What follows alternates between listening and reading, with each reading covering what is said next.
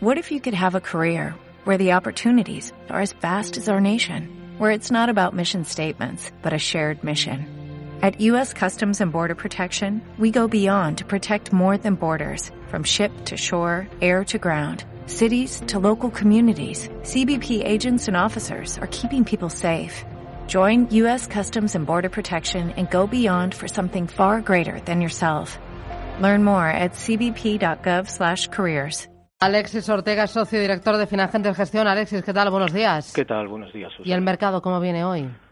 Bueno, la, la, verdad es que después de la relajación un poco del mensaje de, de principios del mes pasado de, del Banco Central Europeo, en donde ya todo el mundo aventuraba subidas de tipos de interés en Europa o vuelta atrás de, de las medidas de estímulo, aunque ya este mes ya se ha recortado las compras, pues bueno, el mercado ahora mismo vuelve otra vez un poco al tono positivo. Lo malo es que los mercados y la economía, como en cierto modo contaba el jefe de economista del Banco Central Europeo en una entrevista esta semana al, diario Expansión, todo está dependiendo, la economía, de la política de, de, los bancos centrales, pero en algún momento vamos a tener que quitarla.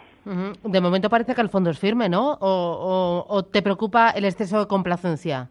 Hombre, yo creo que en, cierto modo también hay un nivel de sobrecompra excesivo y hay un nivel de sobreendeudamiento y de alguna manera de alguna manera tiene que venir una corrección. Yo creo que el mercado quizás está en esa situación, en una situación donde necesita una corrección, pero la verdad es que el viento de cola de momento va siendo positivo y por lo tanto a lo mejor posteriormente hace la corrección más adelante. Pero en cualquier caso, mm, ahora de momento casi prima lo positivo que lo negativo. Mm, corrección sí, cambio de tendencia no.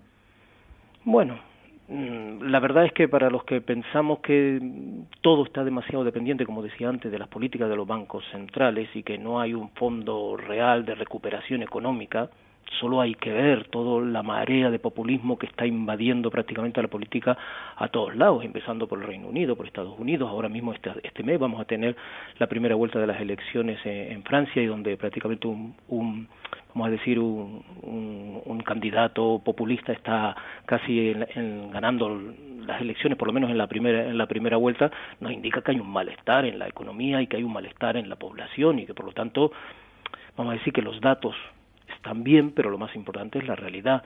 Y la verdad es que la realidad en este momento, por lo menos para la mayoría de las poblaciones, es que la situación no está bien. Y los datos nos están contando otra cosa. Entonces yo generalmente suelo creer más bien a la realidad que a los datos económicos.